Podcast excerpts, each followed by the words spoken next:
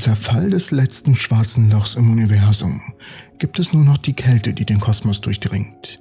Da es keine weitere Energie mehr zu gewinnen gibt, wird das Universum einen Zustand erreichen, der als Wärmetod bekannt ist.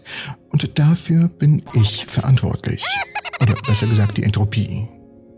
In diesem Moment ist die Gesamtentropie im beobachtbaren Universum größer als je zuvor. Die Entropie von morgen wird noch größer sein, während die Entropie von gestern noch nicht so groß war wie heute. Mit jedem Augenblick, der vergeht, nähert sich das Universum unweigerlich einem Zustand maximaler Entropie. Der Grund dafür ist so einfach wie unvermeidlich. Der zweite Hauptsatz der Thermodynamik, die dem Kanal namensgebende Entropie. Die Entropie besagt, dass ein in sich geschlossenes System im Laufe der Zeit nur zunehmen oder im Idealfall gleich bleiben kann. Die Entropie kann niemals abnehmen. Genau das gibt uns eine bevorzugte Richtung für die Zeit, nämlich vorwärts, da Systeme mit der Zeit immer zu einer größeren oder sogar maximalen Entropie tendieren. Wie sind wir, sehr geordnete Wesen, aus diesem Chaos hervorgegangen und wenn die Entropie immer zugenommen hat, wie konnte das Universum mit einer Entropie beginnen, die so viel geringer war als heute?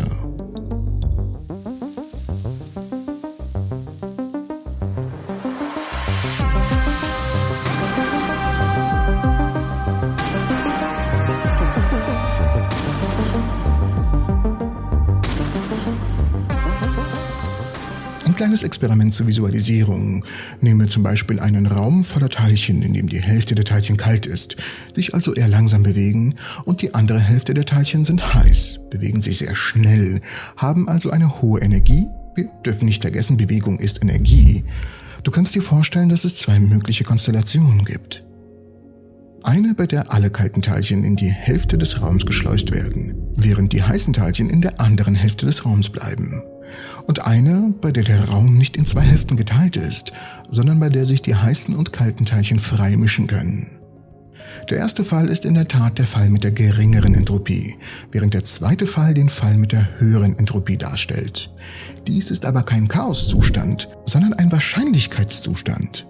Das heißt, die Teilchen würden sich eher spontan vermischen und in kurzer Zeit einen Zustand mit einheitlicher Temperatur für alle Teilchen erzeugen. Das heißt, die Teilchen würden sich eher spontan vermischen und in kurzer Zeit einen Zustand mit einheitlicher Temperatur für alle Teilchen erzeugen. Und wenn man Teilchen aller Temperaturen und Geschwindigkeiten miteinander vermischt, würden sie sich so gut wie nie in eine heiße Hälfte und eine kalte Hälfte trennen. Das ist statistisch einfach zu unwahrscheinlich. Daher ist die Entropie unumkehrlich. Aber es gibt noch etwas anderes, was passieren kann. Hier haben wir heiße Teilchen auf der einen Seite und kalte Teilchen auf der anderen Seite. Die sind mit einer Trennwand, die allerdings eine kleine Tür hat, getrennt. Wenn wir spontan die Tür öffnen, erzeugen wir auch spontan einen Übergang in einen Zustand mit höherer Entropie.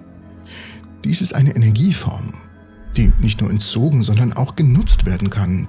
Wenn wir einem geschlossenen System Energie entziehen, kann diese genutzt werden. Jede Form der Entziehung ist eine Form von potenzieller Energie, die genutzt werden kann. Der eigentliche Akt, Energie aus diesem System zu gewinnen und sich davon zu ernähren, ist das, was alle Lebensprozesse in ihrem Kern antreibt. Das Universum, das vor 13,8 Milliarden Jahren heiß und dicht war und sich seitdem ausdehnt, abkühlt und der Schwerkraft unterliegt, konnte alle Arten von geordneten Systemen hervorbringen, die wir kennen, also Galaxien, Sterne, Elemente bis hin zu lebenden Organismen. Und das Universum konnte das tun, indem sie sich von der freigesetzten Energie aus diesen Prozessen ernährt, bei denen die Entropie insgesamt zunimmt. Auf der Grundlage des bekannten Teilchengehalts des Universums und der Größe des beobachtbaren Universums können wir die Entropie des Universums in Form der Boltzmann-Konstante, also KB, ausdrücken. Die Boltzmann-Konstante hat die Dimension Energie und Temperatur. Einfach ausgedrückt nenne ich es hier mal, wie gesagt, KB. Und das wäre die Menge an Entropie in einem System. Zu Beginn des Urknalls war die Strahlung die dominierende Form der Entropie und die Gesamtentropie des beobachtbaren Universums betrug etwa 10 hoch 88 kb. Klingt nach einer großen Zahl, aber heute ist die Entropie des beobachtbaren Universums zum Beispiel viel größer, etwa eine Billiarde mal so groß. Eine Schätzung geht davon aus, dass sie irgendwo bei 10 hoch 103 kb liegt, wobei der größte Teil der heutigen Entropie durch schwarze Löcher verursacht wird. Nehmen wir mal allein unser eigenes supermassives schwarzes Loch der Milchstraße, das allein eine Entropie von 10 hoch 91 kb aufweist. Was also hier die Entropie betrifft, so übertrifft unser einziges supermassives schwarzes Loch das gesamte sichtbare Universum von vor 13,8 Milliarden Jahren. Und das ist ein Problem. Dazu kommen wir aber gleich. Je weiter wir uns in der Zeit vorwärts bewegen, desto größer wird die Entropie. Nicht nur in Milliarden, sondern auch in den kommenden Billionen, Quadrillionen, Quantillionen Jahren, die uns noch bevorstehen, wird das Universum bis dahin seine Sterne verlieren und die Galaxien werden voneinander wegdriften und in die unendliche Unendlichkeit verschwinden. Das Universum und die Entropie wird eine große Anzahl an schwarzen Löchern erzeugen, die schließlich wachsen und eine maximale Masse erreichen. Dann setzt die Hawking-Strahlung ein und führt zum Zerfall des schwarzen Lochs, bis nichts mehr übrig bleibt. Nach vielleicht 10 hoch 103 Jahren wird das Universum seinen maximalen Entropiewert von etwa 10 hoch 23 kb erreichen, was ca. 100 Quantillionen mal größer ist als die heutige Entropie. Und da selbst die supermassereichen schwarzen Löcher in Strahlung zerfallen, bleibt die Entropie weitgehend konstant und nimmt nur geringfügig zu. Aber an diesem Punkt wird es keine Energie mehr zu gewinnen geben. Man kann dies übrigens auch recht poetisch formulieren. Die Zeit wird alles vernichten. Mit dem Zerfall des letzten schwarzen Lochs im Universum gibt es nur noch die Kälte. Da es keine weitere Energie mehr gibt, wird das Universum den Zustand erreichen, den man als Wärmetod bezeichnet. Ein Zustand maximaler Entropie. So sieht zumindest in Bezug auf die Entropie die Geschichte unseres Universums aus. Ich freue mich schon. Aber hier kommt die große Frage bezüglich der Vergangenheitshypothese ins Spiel. Wenn jeder Moment, der vergeht, eine Zunahme der Entropie mit sich bringt, wie konnte es dann am Anfang zu einem so niedrigen oder entropiearmen Zustand kommen? Die Antwort ist übrigens bereits seit mehr als 40 Jahren theoretisch bekannt. Man könnte die kosmische Inflation auch als den Grund für den Urknall betrachten. Eine inzwischen verifizierte Hypothese über das, was dem Urknall vorausging und die Bedingungen schuf, unter denen der Urknall entstand. Die Inflation zwingt das Universum von Natur aus dazu, in einem Zustand niedriger Entropie geboren zu werden, unabhängig von den Bedingungen, aus denen die Inflation entstanden ist. Und was noch viel bemerkenswerter ist, sie verstößt nicht ein einziges Mal gegen den zweiten Hauptsatz der Thermodynamik, sodass die Entropie während des Prozesses niemals abnimmt. Wie ist das möglich? Am einfachsten lässt es sich erklären, indem ich dir zwei Konzepte vorstelle. Das erste ist der Unterschied zwischen Entropie, die Gesamtmenge, die man vorfindet, und Entropiedichte, also die Gesamtmenge, die man in einem bestimmten Raumvolumen vorfindet was eigentlich einfach genug klingt. Der zweite Punkt erfordert jedoch eine kleine Erklärung.